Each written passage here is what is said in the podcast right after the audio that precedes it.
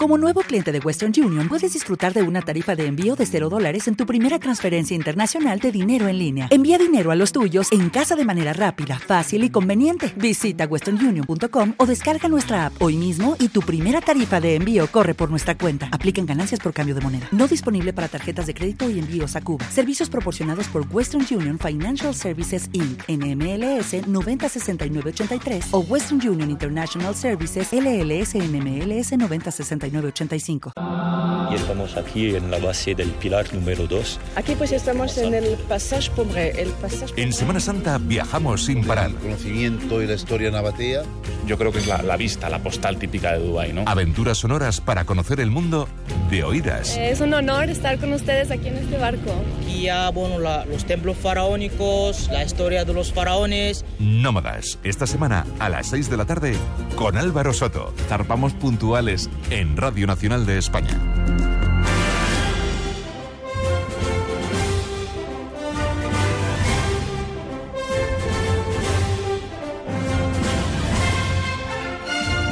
Aunque ustedes estén imaginando a un vaquero cabalgando por el lejano oeste, esa no es la imagen correcta de este momento, porque tenemos no cabalgando, sino sentado, y no a alguien en el lejano oeste, sino en mitad de la península, eso sí, ha llegado desde Murcia, nuestro compañero Santi García Cremades que nos cuenta y nos canta las matemáticas. ¿Cómo está, majete? Oye, hey, gringos, ¿cómo estáis? Pues, que me, me veo murcianico. No, sí, es que me, me murcianico me, me manejo.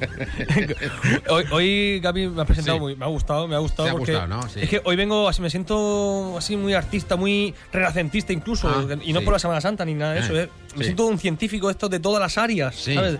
Está un poco subidito, ¿no? Joder, no, no, no, no, no se ha subido la es que fama. a estos les dejas un espacio radio y ya se creen que son artistas, No, no, hombre. científicos universales, yo qué Que sé. no, que no, que, que en plan humilde, que, que- fíjate, no traigo ni canción ni siquiera, es que voy a hablar de, de Da Vinci.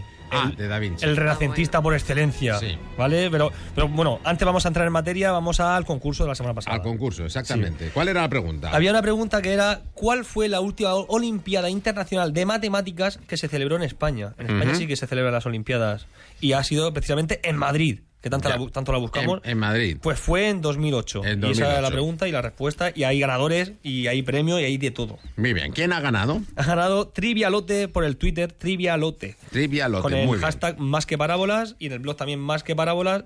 Y tiene un premio Y recordemos el premio. que es de la Universidad Hernández de Elche, consistente en cultura, Sí, una revista de sí, cultura sí, científica, tecnología, Tecnología, sí. un USB Sí. y ocio, que hay que divertirse, joder, sí, pues una taza de café con leche sin Una café. con leche. taza, exactamente. Imagínate con café con leche. ¿no? Bueno, decías algo de un tal Da Vinci que me, me suena de algo. Vamos ¿no? a hablar de Le- Leonardo. da Vinci. Leonardo.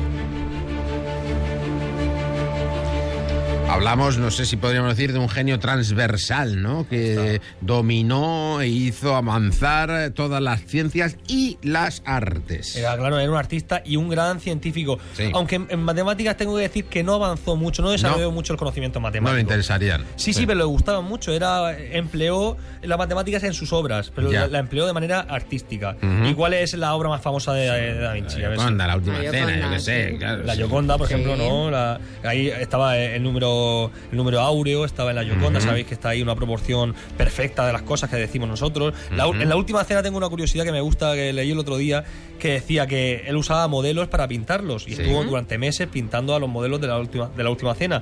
Pues resulta que el mismo que hizo de Jesucristo, que tardó nueve meses en pintarlo, seis años después, Sí. sin saberlo, lo utilizó para Judas Iscariote, que fue el último que pintó, Vaya. porque él buscaba un, un rostro de, de alguien mm, como maligno, como que, que tuviese algún secreto, que mintiese, Sí, sí. y sacó a alguien que estaba en la cárcel. Resulta que era el mismo actor, Que había hecho de el mismo Jesucristo modelo antes. que hizo de Jesucristo, que casual, la vida, vida La, evoluciona y la a vi- veces... no, la, cárcel que no, que no Que cambia. siempre sirve para, para que la gente evolucione para bien, para ¿sabes? bien. Sí, sí, sí. Le puso, le puso un rostro pues, maligno, maligno. Ya, ya, Pero ya. bueno, vamos a hablar de, de alguien que, que hizo algo bueno, ya digo, Leonardo.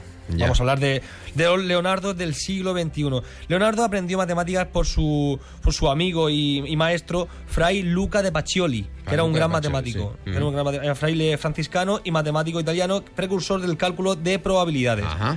Pero bueno, vamos a hablar de, de Leonardo en concreto y eh, sobre todo de voy a traer un mensaje optimista. Un mensaje optimista, vale. Sí, Sí. vo- voy a hablar de, eh, para la gente que tenga un futuro prometedor, Sí. la gente que tenga un talento dentro. un mensaje optimista. Tenemos unas ayudas, un apoyo para futuros Da Vinci, para los Leonardo del siglo XXI, unas becas, que es lo que vengo a hablar, que llevan el nombre de este renacentista. De, de Leonardo, las becas Leonardo para investigadores o creadores culturales con residencia en España de entre 30 y 45 años de edad. Amigo. Si conocéis a alguien, si sois vosotros, ya sabéis, están abiertas hasta el 27 de abril y hay 55 becas en total y la- las ofrece la Fundación BBVA. Me imagino que serán unas becas eh, con una buena dotación económica. 40.000 euros. No está nada mal, desde luego. Sí, sí, ya sí. te digo. Y la dotación global de esta beca, de esta ayuda, es de, dos mi- de más de 2 millones que ofrece la Fundación Ya. para este tipo de, de proyectos. ¿Se pueden solicitar estas becas ahora Sí. todavía, este año? Sí. Hasta el 27 de abril está- están abiertas en fbbva.es. Exclusivamente ahí están las becas y yo eso es lo que quería traer como mensaje optimista para la gente. FBBVA, me imagino que será la Fundación, Fundación BBVA, ¿no? BBVA. Exactamente. Y yo traigo, en concreto, no vengo aquí a hablar de la beca y ya está. Vengo aquí empíricamente, una demostración. Traigo a una de las matemáticas que gozó de esta ayuda, que está gozando de esa ayuda y que es una de las grandes matemáticas de nuestros tiempos.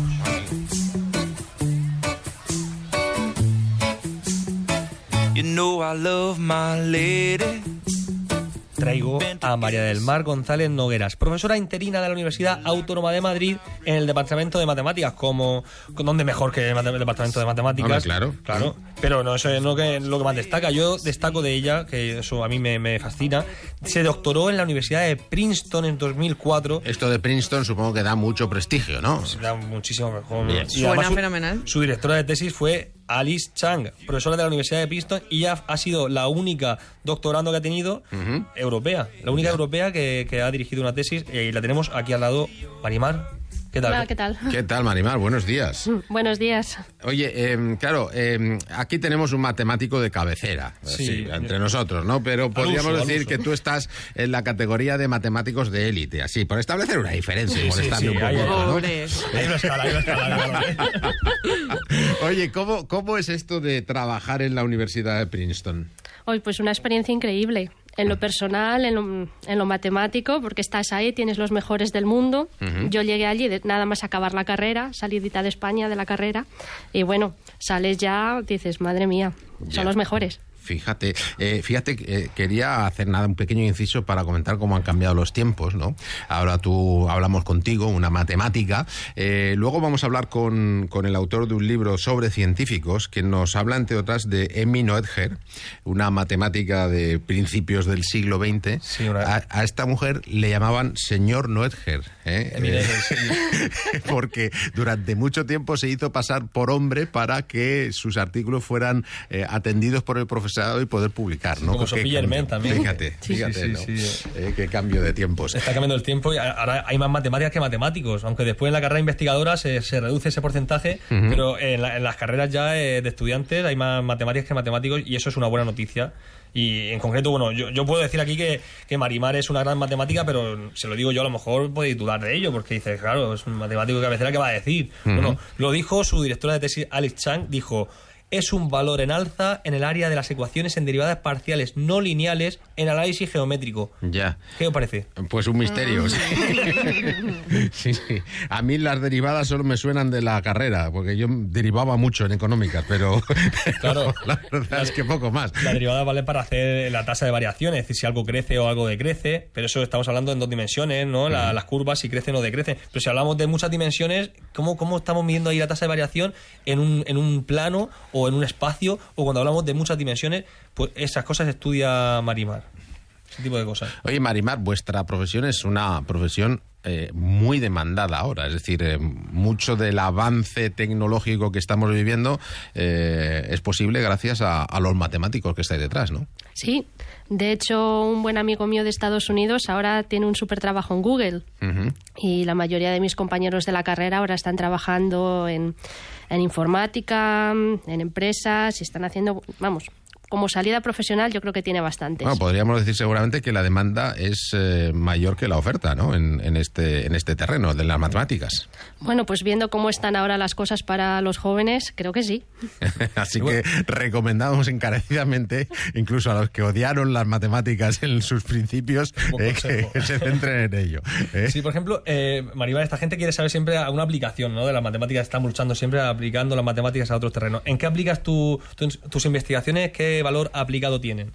Pues, por ejemplo, yo no lo estudio directamente, pero se puede aplicar en física o en neurociencia o en economía, son las que he tocado un poquito más. No sé si quieres que te cuente algo más. Claro, por ejemplo, eh, más como has comentado antes, agujeros negros. La geometría que hay detrás del agujero negro es lo que tú estudias. Bueno, no es exactamente lo que estudio, pero lo que hay detrás de lo que estudio es eso. Por ejemplo, eh, sabíais que los agujeros no tienen, los agujeros negros no tienen por qué ser negros. Pueden ser rojos, pueden ser blancos, todo depende de la radiación que emitan. Bueno, pues todo eso se escribe en un lenguaje, que es el lenguaje geométrico, y es en lo que trabajo yo, el análisis geométrico.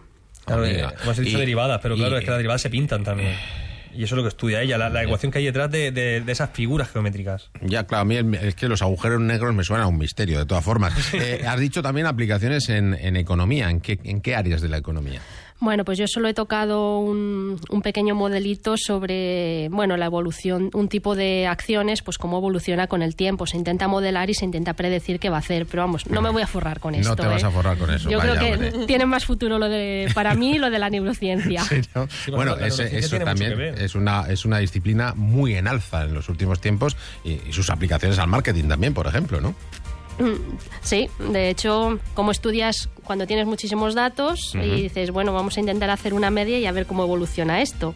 Y lo estudias mediante una ecuación. Exactamente. Pues Marimar, muchas gracias por haber compartido este espacio con nosotros. Hoy, Santi, nos hemos quedado sin canción. Sin Esto es- sí. cosas pasan. Porque el ¿eh? arte ya estaba aquí, estaba presente. Ya, ya, ya, pero, no. pero traigo una pregunta muy rápida que, que a ver si. Pero muy rápida, Muy, tienes, muy sí, rápida porque- para futuros Leonardos. ¿Qué tienen en común Da Vinci, Einstein, John Lennon y Picasso? Hala, Pues nada, ahí dejas la pregunta. Ahí lo deja. ahí lo dejo. Ahí, ahí lo deja, nada más, ahí se queda. Eh, no, no tenemos tiempo para más, así que muchas gracias a Marimar, muchas gracias a ti, Santi. Eh, hacemos una paradita y Eva, volvemos enseguida. Hasta ahora.